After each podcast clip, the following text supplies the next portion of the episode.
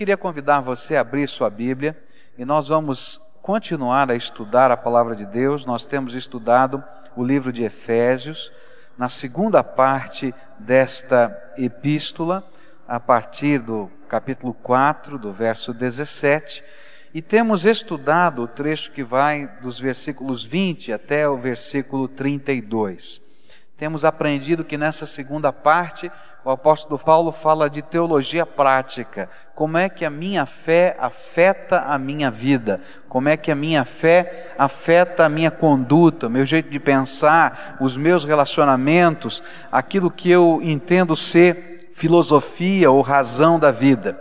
E aprendemos, não é isso? Na palavra de Deus, a partir do verso 20, o apóstolo Paulo usa uma figura de linguagem que é tirar a roupa antiga, velha, é, corrompida, estragada, que antes nós vivíamos, que representava o nosso jeitão de viver, e colocar a roupa nova, que representa aquilo que a graça de Deus tem preparado para nós e que é derramado sobre nós através do Espírito Santo nós nos desvestimos do velho homem e nos revestimos do novo homem que está sendo forjado na graça de Deus. E nessa figura, ele vai apresentando para a gente algumas coisas que precisamos tirar e outras que precisamos colocar na nossa vida. Então ele diz: olha, tira a corrupção e coloca a renovação do espírito na sua vida. Tira a mentira e coloca a verdade no seu estilo de vida. Depois ele vai dizer: olha, tira a palavra que é podre e coloca a palavra que é bênção. Tira a maldição e coloca a bênção. Tira o ódio, não é? Que é aquela ira que a gente vai permitindo que fique no nosso coração e permita que o amor se renove na sua vida. E eu queria continuar esse estudo a partir do verso 31, capítulo 4 do livro de Efésios, verso 31, onde a palavra do Senhor nos diz assim: Toda amargura e cólera e ira e gritaria e blasfêmia sejam tiradas dentre vós, bem como toda malícia Antes, sede bondosos uns para com os outros, compassivos, perdoando-vos uns aos outros, como também Deus vos perdoou em Cristo. Oremos ao Senhor. Pai querido, dá-nos a tua graça e nessa hora, quando vamos meditar na tua palavra, que a graça do Senhor se derrame sobre nós, que a alegria do teu Espírito esteja aqui, que esse seja tempo, Senhor, de restauração, de cura, de transformação. Que esse seja tempo de bênção do Senhor. Nós estamos aqui, Senhor, à semelhança de Jacó, naquele dia, Senhor, quando teve aquele encontro contigo e te abraçou e disse: Não vou te deixar sair daqui sem que me abençoes. E desta maneira nós estamos aqui para dizer: Senhor, não permita que saiamos daqui sem que a bênção do Senhor esteja sobre nós. Fala conosco. É aquilo que pedimos e oramos no nome de Jesus. Amém. Nesse momento, Paulo vai falar de outras coisas que precisam ser tiradas do nosso coração. Tem muita coisa que faz mal na nossa vida. Tem muita coisa que nós guardamos no quarto de despejo do nosso coração e da nossa alma, e que à medida em que o tempo vai passando, a gente vai percebendo que o mau cheiro desse quarto aumenta e a vida da gente vai se tornando oprimida pelas coisas que estão guardadas dentro do nosso coração. Por isso, Paulo faz uma lista de coisas. Ele diz: olha, toda a amargura que está guardada no teu coração toda a amargura. O que é a amargura? Amargura é aquele sentimento que, guardado dentro do nosso coração, faz a vida da gente ficar amarga, faz com que o gosto na nossa boca seja amargo, com que os nossos olhos vejam tudo escuro, tudo amargo. Isso a Bíblia chama de amargura. Mas a amargura, na verdade, é uma reação de coisas que estão guardadas dentro do nosso coração. Por isso, Paulo diz assim: olha, toda amargura, toda aquela ira que já virou ódio, toda cólera, toda a expressão dessa ira, cólera e amargura que se transformam numa maneira de reagir diante das pessoas e das circunstâncias que agride. E então ele diz: toda gritaria, toda blasfêmia, todo palavreado de xingamentos, sejam tirados dentre vós, bem como toda malícia. Antes, sede bondosos uns para com os outros, compassivos, perdoando-vos uns aos outros, como também Deus vos perdoou em Cristo. Se de um lado o apóstolo Paulo nos ensinou que nós não devemos usar palavras torpes, palavras que sejam como uma comida estragada, que quando nós ingerimos faz mal para a nossa vida. O outro lado dessa moeda é que nós não podemos guardar a desgraça e o lixo no coração. Porque se nós guardarmos a desgraça e o lixo no nosso coração, nós ficaremos aprisionados às coisas da nossa vida. Se nós guardamos a amargura, ao invés de sermos agentes do perdão, se nós guardamos a ira, o ódio dentro da nossa alma, ao invés de sermos doadores da graça, que não somente vem do céu, mas também procede de corações de pessoas como nós, à medida que o tempo vai passando, nós começamos a sofrer profundamente e nos tornamos prisioneiros do nosso passado. Você conhece gente que é prisioneira do passado? Você já viu? Gente que é prisioneira do passado? Gente que tem uma situação ruim que aconteceu na sua vida, algo que foi injusto, algo que foi dolorido, algo que foi marcante, algo que não deveria ter acontecido, mas aconteceu talvez uma ofensa que veio de alguém, talvez uma injustiça que aconteceu, e de repente aquele fato marca a nossa vida, e dali para frente nós vivemos a vida olhando para trás. Você conhece gente assim? A gente vai dando dois passos para frente e parece que à medida que vai andando para frente, continua com os olhos fixos naquilo que aconteceu lá atrás. Como é que é essa pessoa nos seus relacionamentos? Aquela pessoa prisioneira do seu passado. Você pode imaginar, pode lembrar alguém prisioneira do passado, como é que ela se relaciona com as pessoas. É uma pessoa muito agradável de conversar, é assim? É assim?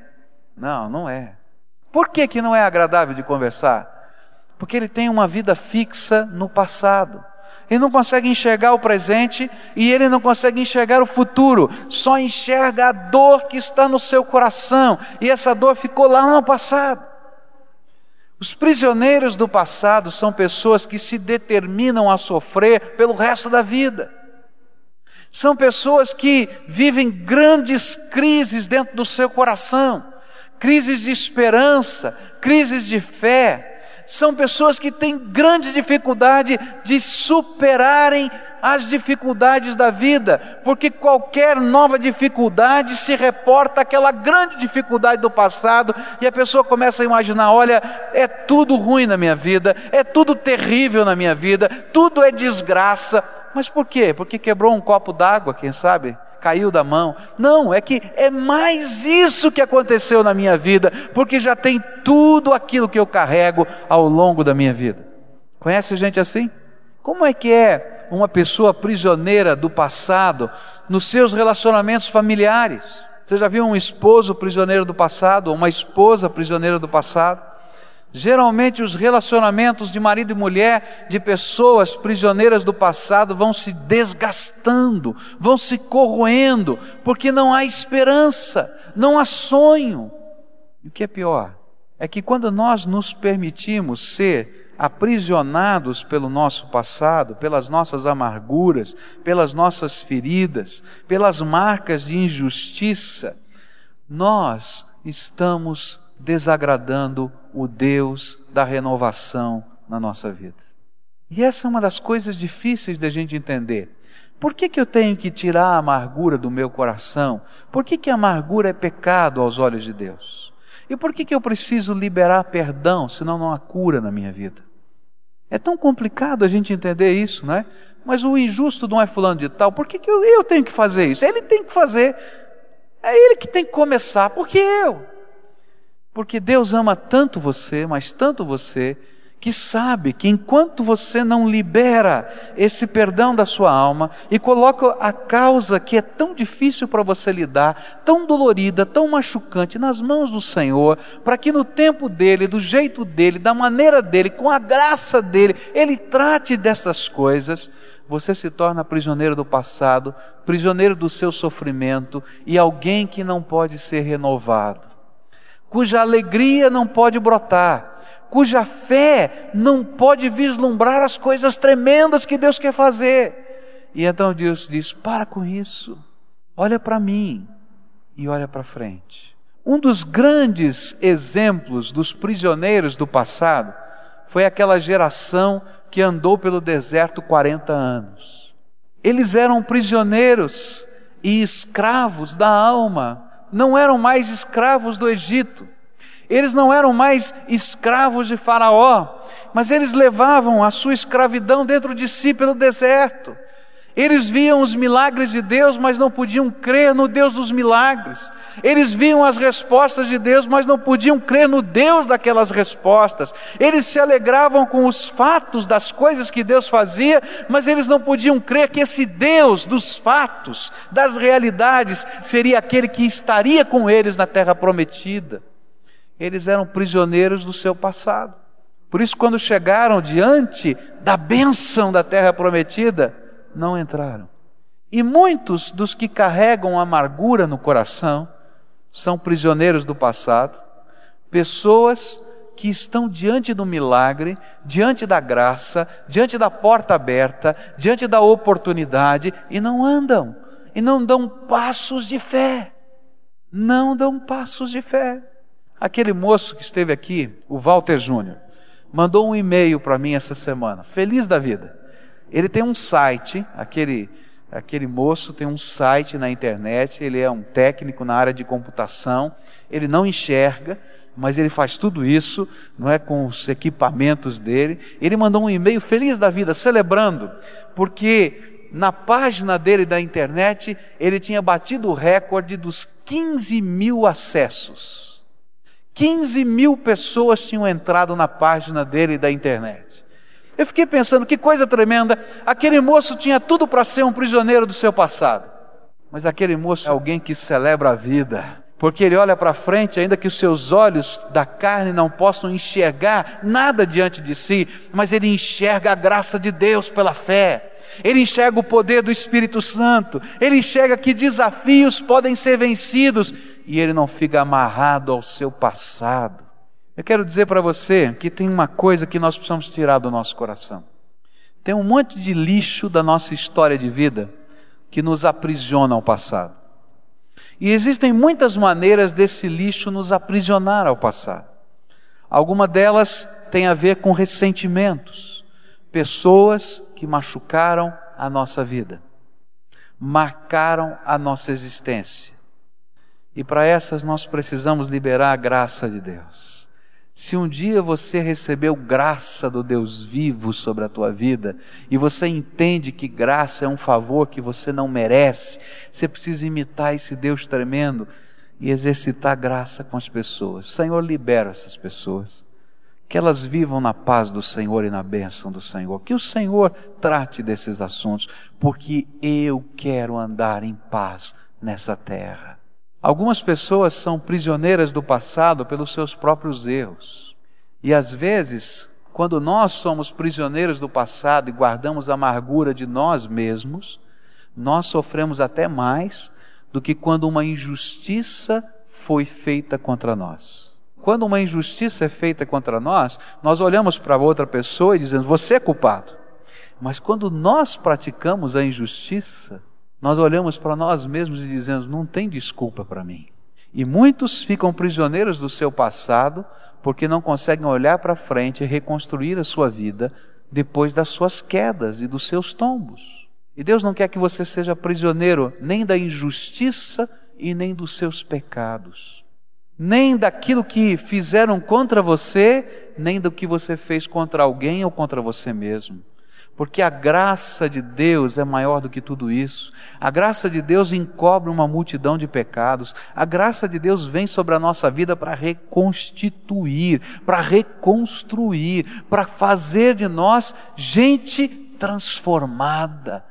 Por isso, eu tenho que tirar fora isso. Não é fácil tirar fora a amargura do coração.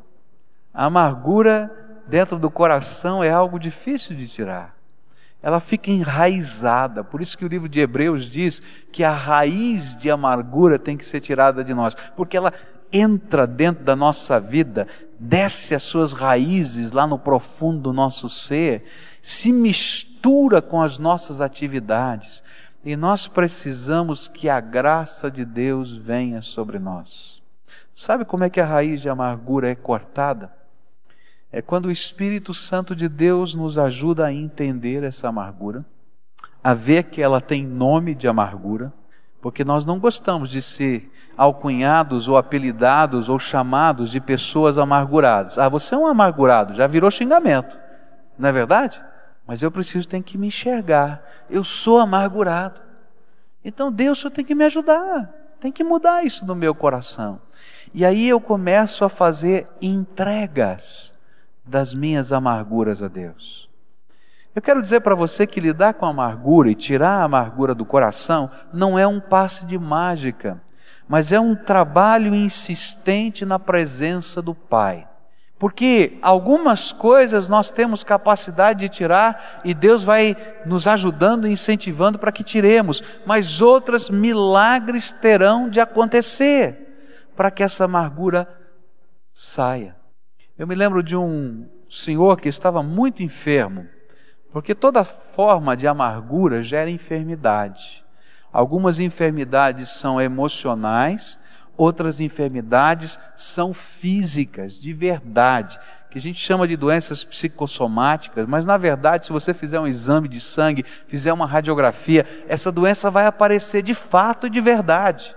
Não é uma coisa da tua cabeça, mas é uma doença que está lá muitas vezes ocasionada pela dor que está no teu coração e pela tua amargura. E sabe como é que a gente lida com isso? Estava lá aquele homem, amargurado, doente, quando o conheci, um homem ativo, um homem que tinha empresas, um homem que tinha muita capacidade, mas por causa de algumas situações nos seus relacionamentos, por causa das suas próprias falhas, dos seus próprios erros, ele estava vivendo um tempo horrível na sua vida, financeiramente horrível, emocionalmente horrível, fisicamente horrível. Ele estava doente em todos os sentidos, sua família estava muito desgastada. E aí começamos a falar sobre aquilo que Deus pode fazer na sua vida. E ele creu. Mas o fato de crer não representou tirar o lixo do coração. E então eu disse para ele assim: Olha, vamos fazer um exercício na presença de Deus? Você vai pegar um papel, um caderno, uma folha, o que você quiser, né? o que tenha tamanho suficiente para aquilo que você vai fazer, e você vai começar a escrever tudo que dói no teu coração, tudo que as pessoas fizeram para você, tudo que você lembra que está machucando você. E esse homem pegou uma folha de papel maço, sabe aquela que tem quatro páginas, não é isso? E ele foi escrevendo, foi escrevendo. E disse: Olha, eu, eu não quero ver o que está ali. Eu sei que são coisas íntimas do seu coração, mas se você quer que você escreva tudo. E ele escreveu. E ele lembrava algumas coisas, de repente parava de escrever, voltava lá e escrevia mais um pouco, e fez aquela folha toda e diz: Olha, pastor, eu fiz o exercício, está pronto aqui, tem esse calhamaço de coisas aqui. Eu disse: Muito bem. Então agora você vai fazer um exercício de fé. Você quer fazer um exercício de fé? Se quero. Então você vai começar a orar. E você vai ler as tuas dores para Deus. E você vai contar essa história para Deus. Tudo de novo. E vai fazer isso todo dia. E vai pedir graça de Deus para que estas coisas que estão fazendo mal a você possam ser tiradas do teu coração. E aquele homem começou a fazer isso. Todo dia ele orava e falava para Deus e contava todas as histórias de novo. Ah, Deus, fulano de tal fez assim, Beltrano e tal. E sabe o que ele começou a perceber? Que depois de alguns dias, algumas daquelas histórias não tinham mais graça nem sentido. Ele começou a olhar para algumas delas. E dizer, sabe de uma coisa, eu posso riscar dessa folha, essa história, porque ela não é tão séria assim. Poxa Deus, o Senhor já fez tanto pela minha vida, e eu queria dizer, ó, estou riscando. E ele riscava algumas coisas. Mas tinham algumas que eram impossíveis de serem riscadas. E Deus começou a intervir. Tinha uma pessoa que há quatro anos não falava com aquele homem, uma pessoa importante da nossa sociedade. Estava lá o nome dele e algumas coisas. Depois de quatro anos sem nenhum contato, enquanto aquele homem estava orando e lendo aquelas coisas, aquela pessoa telefonou para ele e disse: Fulano, lembrei de você, estou incomodado, não agi bem com você. Eu queria me desculpar com você, marcar um dia para a gente conversar. Aquele homem, quando desligou o telefone, ele ligou para mim e disse: Pastor, você não sabe o que aconteceu? Olha, quatro anos. Eu sei que foi Deus, eu tenho certeza que foi Deus. E aí ele começou a perceber que naquelas coisas que ele não conseguia tirar o lixo do coração, Deus ajudava e tirava. Uma outra irmã que viveu muita dor no seu coração com aspectos da sua família, eu pedi para que ela escrevesse também e colocasse num caderno. Ela chegou a dizer que toda vez que ela via de longe o caderno, ela se arrepiava. Já arrepiava só de ver o caderno. E uma das pessoas que estavam alistadas era o papai dela. E eu vi um milagre tão grande de Deus naquela vida, porque um dia estávamos aqui no culto, ela me pediu para fazer uma visita ao papai. O papai estava muito doente, para assim, em estado terminal, quase falecendo, e nós fomos visitá-lo. Mas que bênção foi aquele dia daquela visita, porque eu sei que Deus colocou a mão naquilo que a gente não pode fazer pedi para ficar sozinho com o papai dela, a família toda reunida na sala, aguardando alguma coisa acontecer. O papai tinha muita dificuldade para falar e eu comecei a ler a palavra de Deus. Eu disse que queria orar com ele e perguntei a ele: O senhor, eu sou um pastor, eu vim aqui orar pelo senhor, o senhor está bastante enfermo. Tem alguma coisa que o senhor queira compartilhar comigo? E ele começou a falar com muita dificuldade o que ele tinha feito para sua esposa, o que ele tinha feito para cada um dos seus filhos, foi dizendo os nomes e que ele queria se restaurar com eles. E eu orei com ele e disse: O senhor me permite falar o que o senhor disse para mim e para sua família? E ele consentiu. Eu chamei toda a família que estava na sala para vir para o quarto e comecei a dizer: Olha, o seu Fulano disse para a senhora isso, isso, isso, isso. E aquela mulher começou a chorar. E eu comecei a dizer: Filho, fulano de tal, olha, o seu pai disse assim. E esse homem caiu de joelhos no chão, em prantos. E eu vi uma obra de Deus de restauração. Se você entende que é um prisioneiro do passado, Deus pode mudar essa história. Primeiro você tem que entender que é um prisioneiro que precisa de libertação. Segundo, você tem que colocar na presença de Deus o que são as coisas que lhe aprisionam. Terceiro, insistir com Deus para que Deus lhe ensine a lidar com isso, a ponto de você de fato tirar o lixo que está guardado dentro do teu coração. Quando a gente tira o lixo do coração, não fica um buraco, porque Deus é tremendo. Deus é tremendo. A gente vai imaginar, vai ficar um buraco. Estou tirando o lixo, vai ficar um buraco. Não. Deus é tão tremendo, é tão maravilhoso, que Ele preenche o buraco do nosso coração com o Espírito Santo dele. E o Espírito Santo de Deus em nós começa a nos fazer enxergar coisas que têm a ver com a nossa vida hoje, com o nosso futuro, com o que Deus quer realizar. E nossa visão de Deus, das pessoas e do mundo muda, porque a graça de Deus se torna o instrumento pelo qual, a lente pela qual nós conseguimos enxergar o mundo e as pessoas. Você é um prisioneiro do passado? Quero dizer que você não precisa ser. Deus tem alguma coisa tremendamente maior e melhor para a tua vida. Próximo conselho que o apóstolo Paulo vai nos dar tem a ver com os propósitos da nossa vida. Diz assim a palavra de Deus no verso 28: Aquele que furtava, não furte mais, Antes trabalhe, fazendo com as mãos o que é bom, para que tenha o que repartir com o que tem necessidade. E agora o foco não está mais na palavra nem no coração, mas na ação da nossa vida, na maneira como nós ganhamos dinheiro e na maneira como nós usamos o nosso dinheiro. Ele está falando a respeito do foco, da visão, do propósito para o qual nós existimos. Duas são as recomendações do apóstolo Paulo. Primeiro, ganhe dinheiro honestamente. E aqui vem uma coisa tremenda da palavra de Deus. Todo trabalho é digno. Todo trabalho é digno. Nós não jogamos em loteria. Nós não apostamos na sorte. Porque nós não cremos na sorte, nós cremos no Deus Todo-Poderoso que sustenta a nossa vida.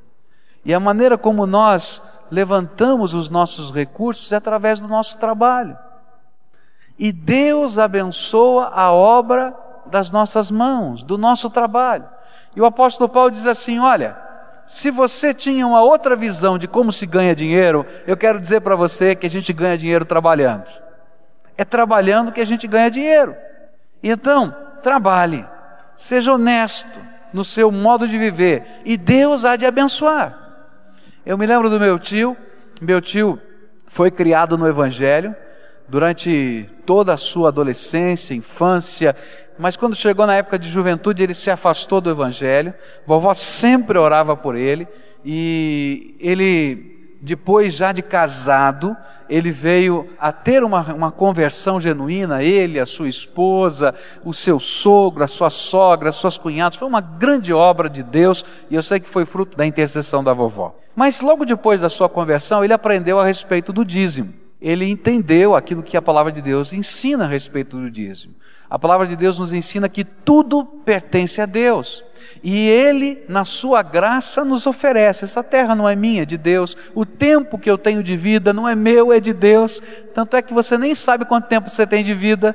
Deus é que está te emprestando esse tempo na terra, porque Ele soprou o seu espírito de vida e você está vivendo. Um dia você vai ter que devolver esse espírito de vida para Deus e você vai morrer. A Bíblia diz que o corpo volta ao pó e o espírito vai a quem?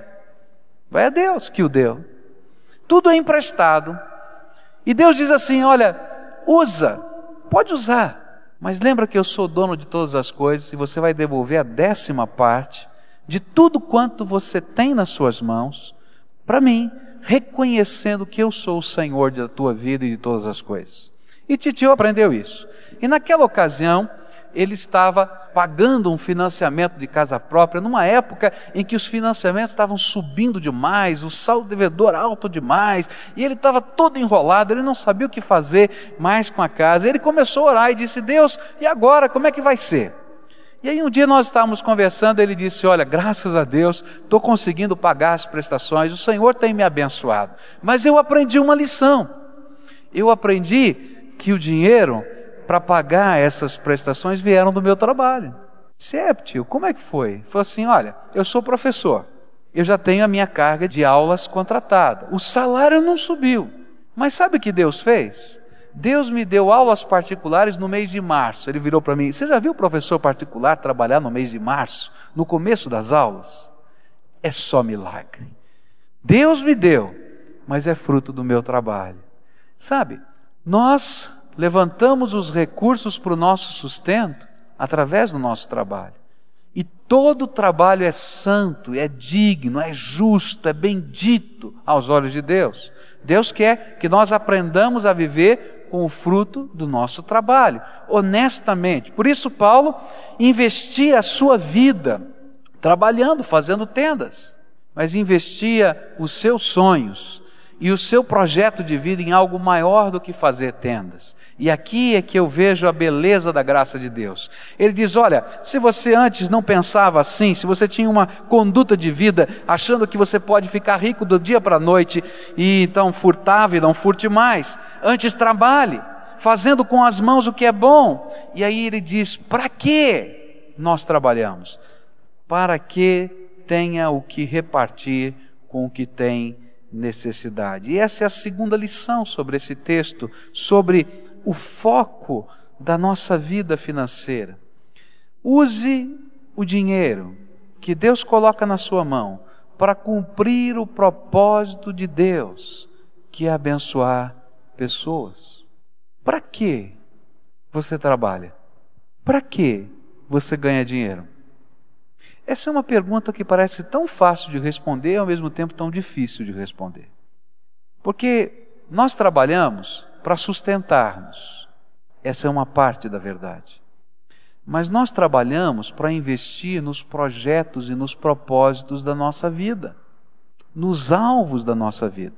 E se a gente começar a perguntar qual é o alvo da tua vida? Qual é o teu projeto de vida? Qual é o teu propósito? Você vai encontrar os teus sonhos, as coisas que motivam você. E eu vou dizer mais: o dinheiro por si só não motiva. Existem muitas pesquisas feitas por gente muito séria, tentando saber, e olha, dizendo que o dinheiro por si só não motiva, mas aquilo que pode nos motivar vai além do dinheiro, porque o dinheiro desmotiva rapidamente, é papel, e logo que a gente começa a ter o papel na mão, a gente vai percebendo que ele não tem tanto valor assim. Mas o que nos motiva são os projetos e os propósitos que estão por trás. Por isso que as empresas, além de premiar com dinheiro, premiam com alguns benefícios que representam status, que representam crescimento no meio das pessoas, porque isso motiva muito mais do que o próprio dinheiro. E a palavra de Deus diz o seguinte: olha, quando você ganhar o teu dinheiro, investe no maior de todos os projetos. Invista no maior de todos os projetos. Invista naquilo que Deus está investindo o seu melhor, que é gente. Se você está investindo só em coisas, você vai se frustrar, porque as coisas passam e se desvanecem.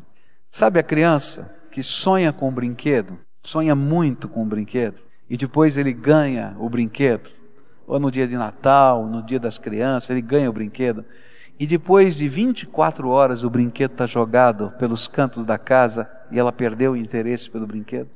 Cada um de nós somos uma criança assim. E muitos dos sonhos pelos quais nós investimos a nossa vida e o nosso dinheiro não têm essência, não têm profundidade. Mas quando eu invisto em gente, quando eu invisto em gente, isso tem sentido, isso tem valor. É por isso que Deus diz assim: pode me imitar.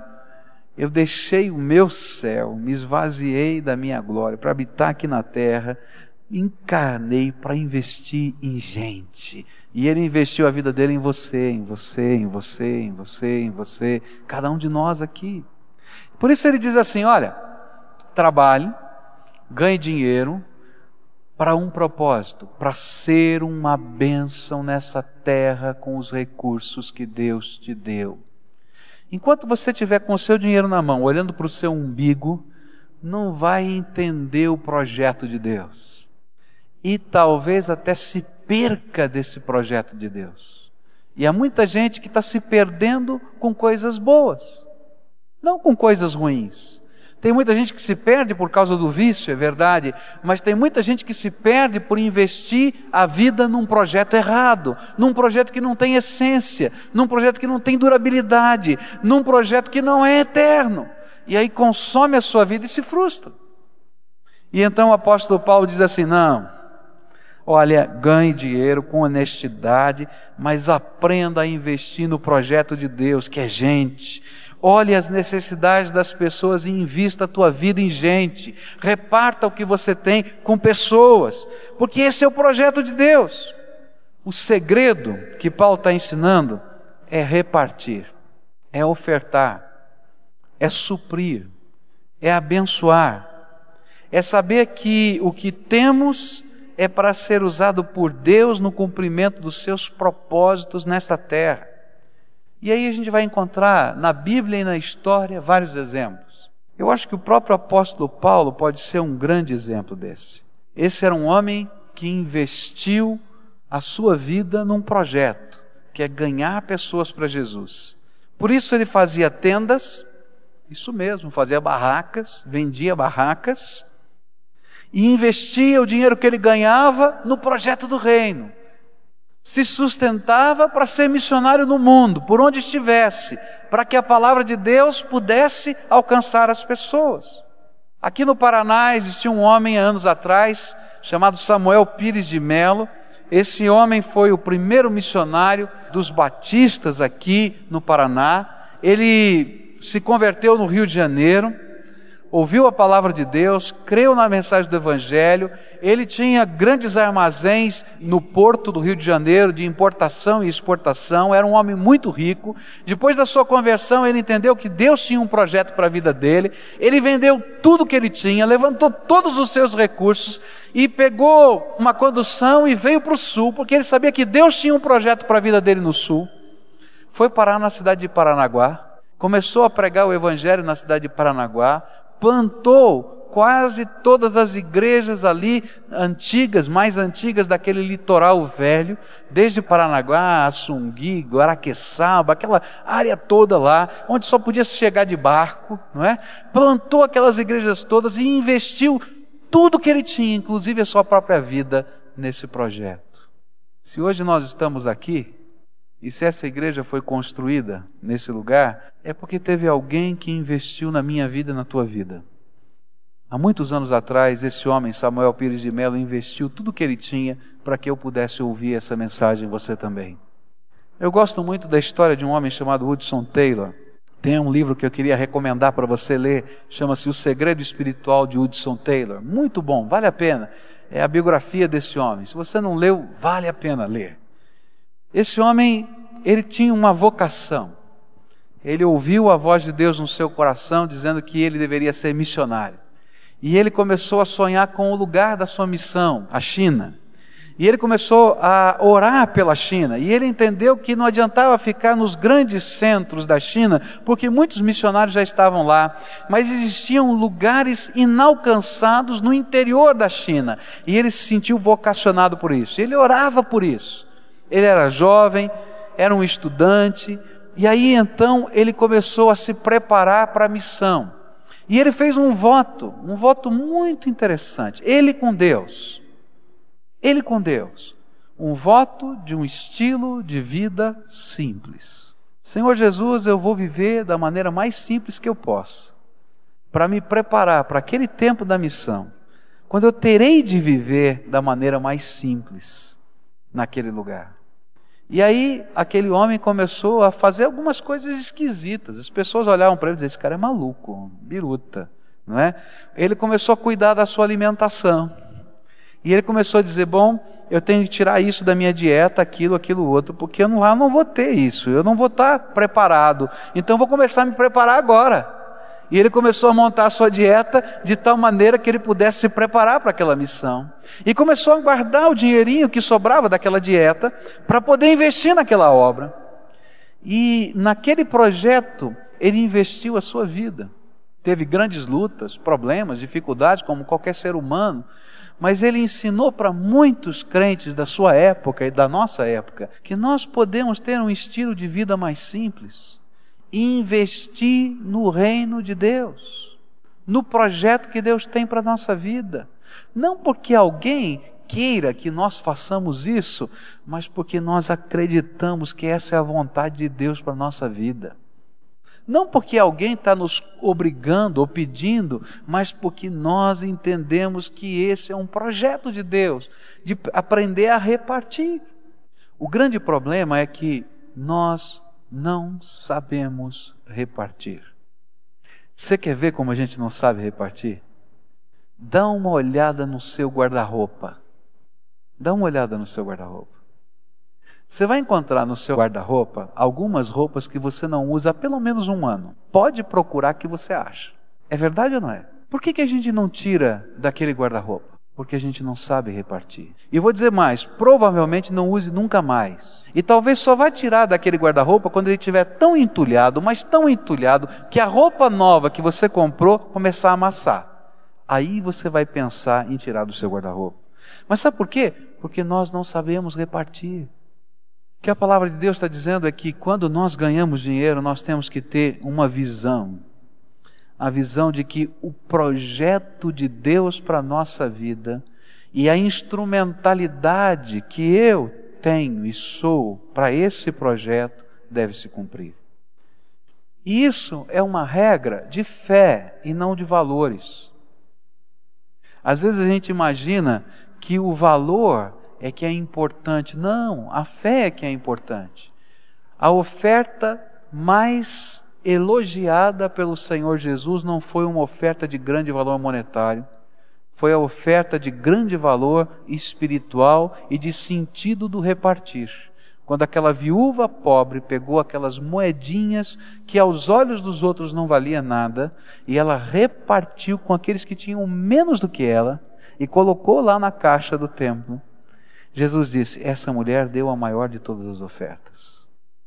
Porque proporcionalmente a todos quantos ofertaram, ela repartiu não a sua sobra, mas o seu tudo e a sua necessidade. O que a Bíblia ensina é que quando eu tenho a visão do reino, eu aprendo a ser gente. Porque isso que nós estamos aprendendo não tem nada de diferente, é só ser gente. Gente do jeito que Deus quer que gente seja. Humano, de coração, sensível, que se envolve, que participa. Nós fazemos diferença nessa terra. E quando fazemos isso em nome de Jesus, ainda nós vamos ver milagres de Deus acontecendo. Porque Deus vai usar a nossa vida como instrumento para fazer muito mais do que a gente poderia fazer sozinhos. Porque sobre essas pessoas Deus vai derramar graça para que possamos alcançar mais e fazer mais.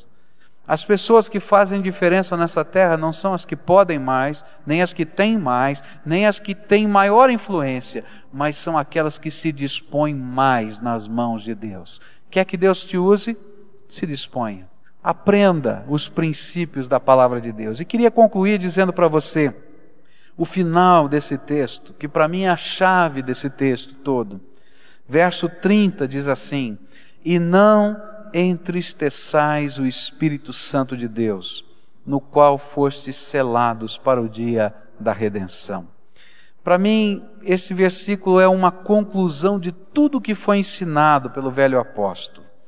Tire da sua vida, não permita que controle você, nem que marque o seu corpo, sentimentos, atitudes ou até o modo como você ganha o dinheiro tire, limpe tudo o que entristece o Espírito Santo. Se entristece o Espírito Santo, tira fora da tua vida. Isso não pode existir mais em você, tem que mudar. Porque a sua vida, desde que Jesus entrou no seu coração para ser seu Senhor e Salvador, deve existir e existe só para a glória de Deus. Se não for assim, não tem sentido a tua fé ela não mudou e nem afetou a tua vida. Você é servo do Senhor. Você existe para glorificá-lo. Por isso, alegre, bendiga, exalte ao Espírito de Deus e não entristeça. E eu queria terminar essa mensagem perguntando a você: o Espírito de Deus está aqui nesse lugar, ele passeia entre nós. Ele ouve não somente as palavras, ele vê não somente a nossa aparência, ele sonda a mente e o nosso coração. O que alegra o Espírito Santo na tua vida? Estas coisas amplifique, apresente, intensifique. Agora, o que entristece o Espírito Santo de Deus?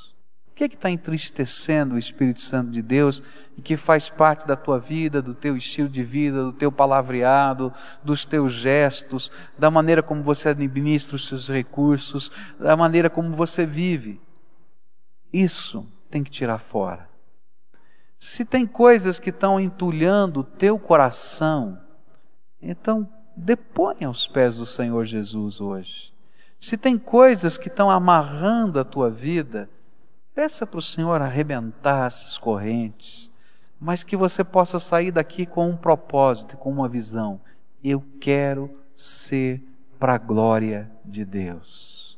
E meu irmão, quando você sai para a vida querendo ser para a glória de Deus, a glória de Deus desce sobre você. Porque ninguém consegue ser para a glória de Deus se não refletir como um espelho a glória do Redentor na sua vida. Pergunta ao Espírito Santo de Deus: como é que o Senhor está me vendo? Pede para o Espírito Santo de Deus falar com você agora. Às vezes nós temos algumas vendas emocionais, outras espirituais, e a gente não consegue enxergar o que Deus quer que enxerguemos. Mas peça a Ele, Senhor Jesus, revela o meu coração para mim. Como é que o Senhor está me vendo? Como é que o Senhor está vendo os meus projetos? Como o Senhor está vendo os meus propósitos? Como o Senhor está vendo a minha casa, a minha família? Como o Senhor está vendo o coração, os sentimentos?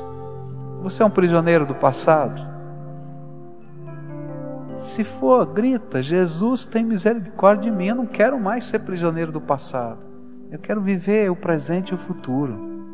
Eu quero ser para a tua glória. Você é alguém que está vivendo a vida de um lado para o outro, correndo, correndo, correndo, correndo e não sabe direito para quê?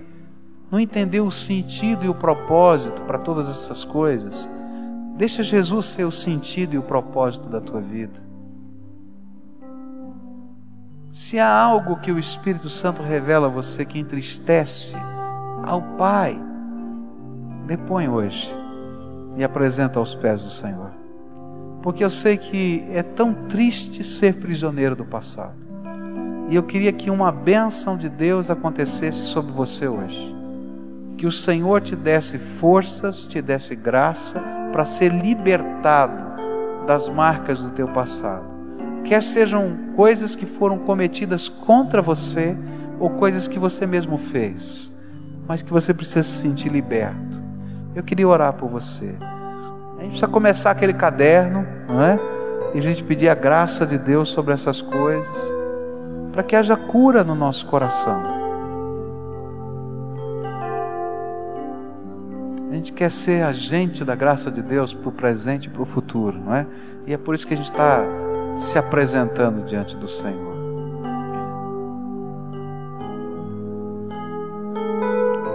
Talvez essa seja a entrega mais difícil, mais difícil de fazer.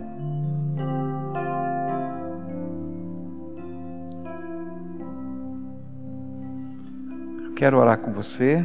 Mas vocês vão fazer essa lição de casa comigo, tá bom?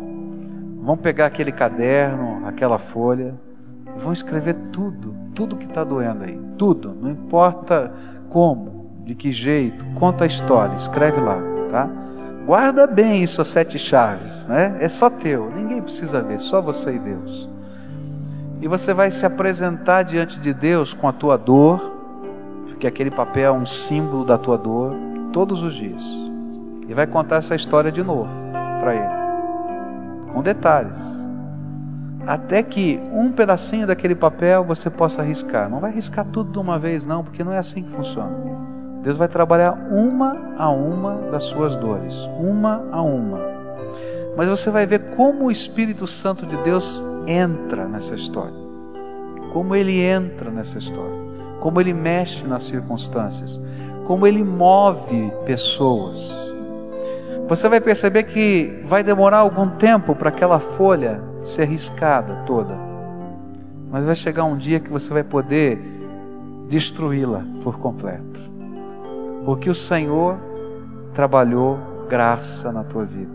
E cada linha daquela que você vai estar riscando, dia após dia, será uma nova abertura para uma visão maior. Porque Deus não vai deixar um buraco ali, vai derramar do Espírito Santo naquele lugar. É isso que ele faz, todo dia, todo dia.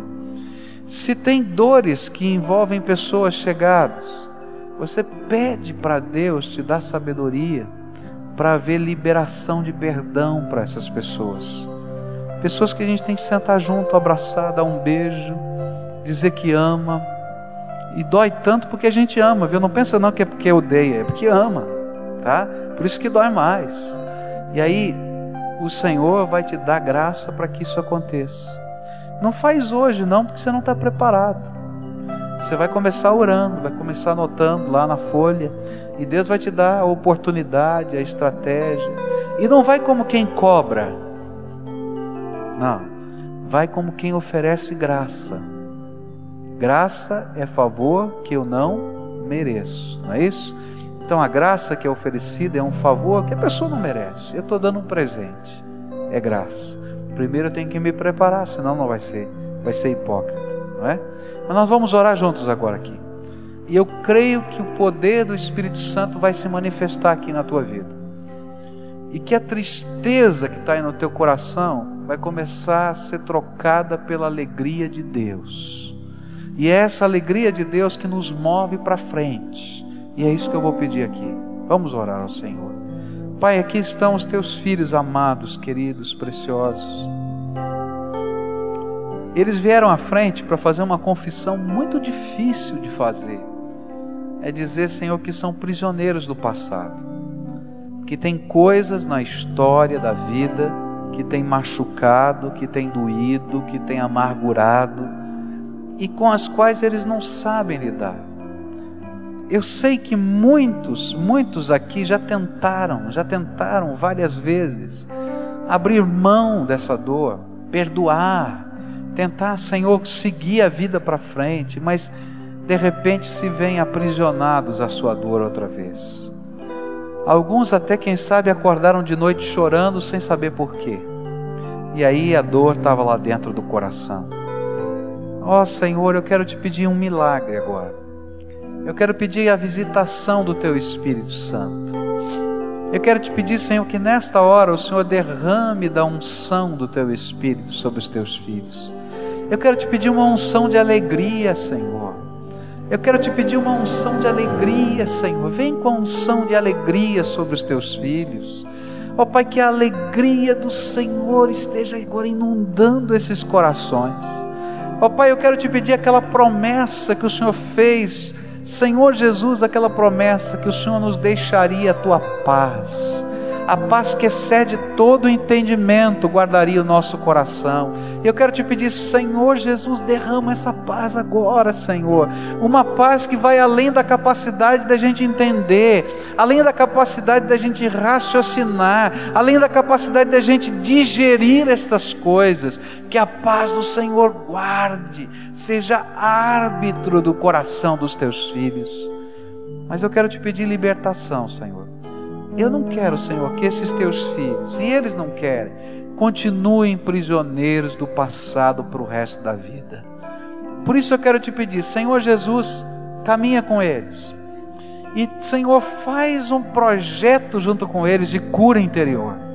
Faz um projeto de cura da alma. Faz um projeto, Senhor, de transformação de tal maneira que estas coisas que amarram, que impedem, que angustiam, que amordaçam, que afetam os relacionamentos, uma a uma sejam, Senhor, retiradas pelo teu poder. Cada dia eles vão apresentar estas coisas diante do Senhor. Senhor, não vai ser fácil para eles apresentarem essas coisas. Porque muitos deles colocaram essas coisas debaixo do tapete da vida para não terem que lidar com elas para não terem que sofrer de novo. Mas eu quero te pedir, Senhor, anda com elas dia a dia. E que eles entendam que a cada dia que apresentam isso na presença do Senhor, é algo da cura que o Senhor está fazendo na vida deles. E que o Senhor derrame do óleo do teu espírito naquelas feridas que estão machucadas, sangrando, para que elas possam ser cicatrizadas pelo teu poder. Ah, Jesus, que nós possamos ouvir dos milagres aqui e que eles possam testemunhar: olha, fui liberto. Jesus fez esse milagre. Esta coisa que eu achava que era impossível de acontecer, o Senhor me surpreendeu, me surpreendeu. Estas coisas que eu imaginava que não tinha jeito mais, o Senhor foi restaurando. Ah, Jesus faz milagres no meio do teu povo e que esses teus servos que antes eram prisioneiros do passado, no meio dessa comunidade sejam, Senhor, instrumentos da alegria, porque eles estarão celebrando, Senhor, pulando, exaltando o teu nome para dizer: O Deus vivo ouviu o meu clamor e me abençoa. Faz isso, Senhor, derrama do teu espírito. Ó Pai, que as mãos desses teus servos, que os lábios desses teus servos, que o coração desses teus servos, que a vida deles seja para o louvor da tua glória. Faz com que essa paz esteja na sua casa. Senhor, algumas das dores que temos têm, têm a ver com o medo que nós temos do sofrimento dos nossos queridos. Quem cuida de nós é o Senhor e nós vamos descansar no teu cuidado. Abençoa, Senhor Jesus, abençoa. É no nome de Cristo que eu oro. Amém e amém.